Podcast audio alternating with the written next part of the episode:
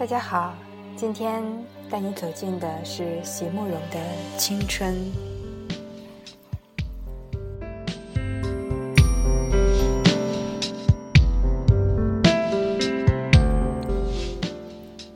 所有的结局都已写好，所有的泪水也都已启程，却忽然忘了是怎么样的一个开始。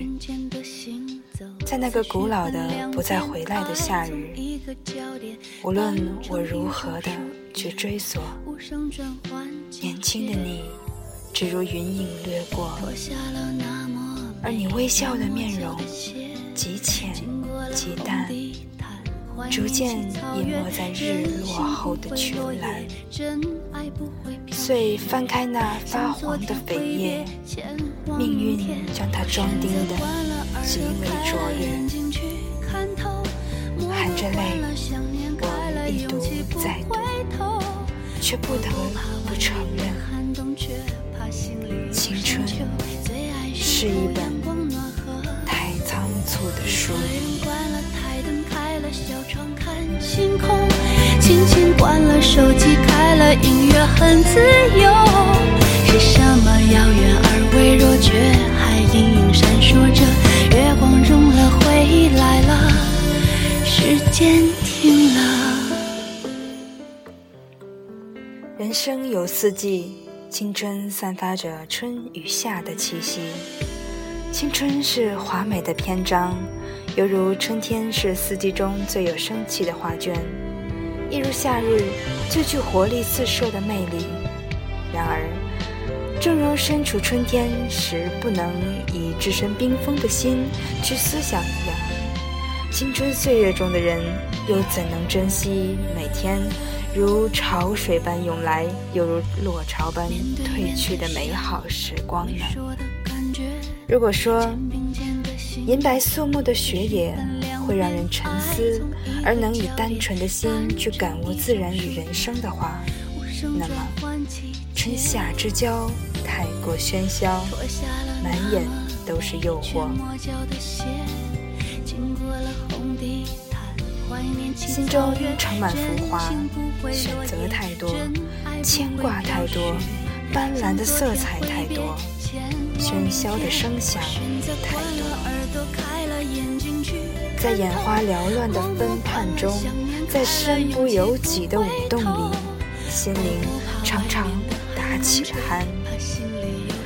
当色彩渐渐淡去，当声香慢慢沉寂，才发觉青春的岁月已是捉襟见肘，沸腾的河流已渐行渐远。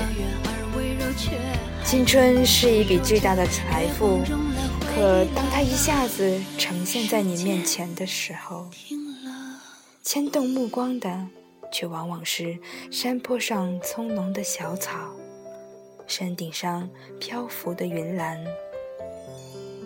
等到想去开采埋藏在脚下的金矿时，才发现腿已老迈，镐已锈拙。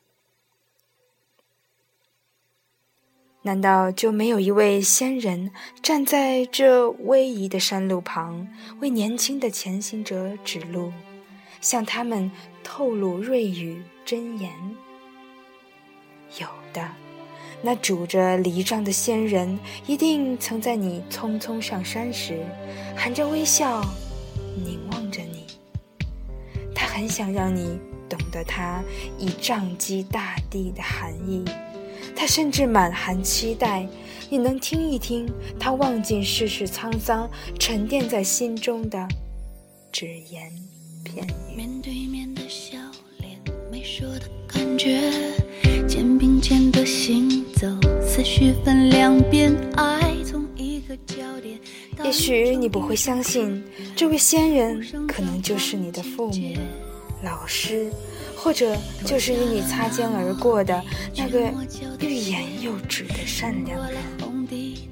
也许他们都曾携带着一种准备无偿付出的藏宝图，可是该读的时候，寻宝的年轻人不曾拿到它；想读的时候，岁月已淹没了图上的字迹。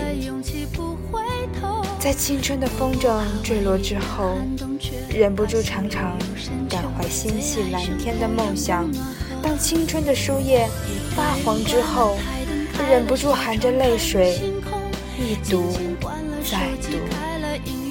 青春啊，是一本仓促的书。